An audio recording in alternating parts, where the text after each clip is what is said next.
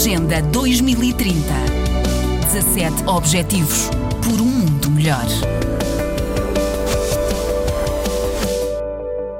Um estudo pequeno que se insere num projeto mais abrangente que está a fazer o seguimento da saúde de 420 crianças de 4 anos, portuguesas, e também filhas de famílias oriundas de Cabo Verde, Brasil, Angola, Guiné-Bissau e São Tomé e Príncipe. Esta pesquisa do Instituto de Higiene e Medicina Tropical está a ser realizada em colaboração com os nove centros de saúde da Amadora e também com o Hospital da Zona, o Hospital Fernando Fonseca. Os primeiros dados foram recolhidos entre junho de 2019 e março deste ano. Uma das investigadoras é Rosário Oliveira Martins e destaca em declarações à agência Lusa que se compararmos duas crianças do mesmo sexo que pertençam a famílias com iguais rendimentos, onde os pais têm níveis de educação idênticos, a criança imigrante de primeira geração tem uma probabilidade duas vezes e meia maior de problemas emocionais e comportamentais eh, e é também mais vulnerável a perturbações perturbações de saúde mental.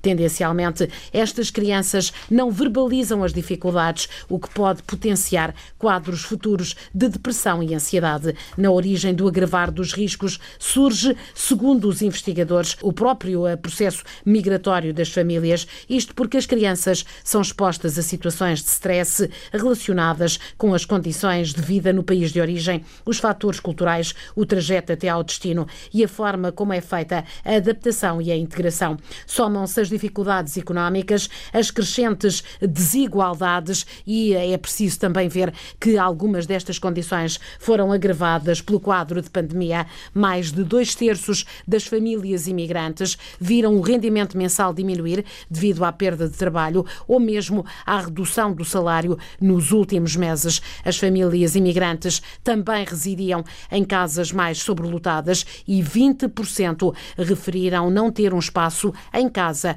para que os filhos pudessem ter aulas à distância. Agenda 2030. 17 Objetivos por um mundo melhor.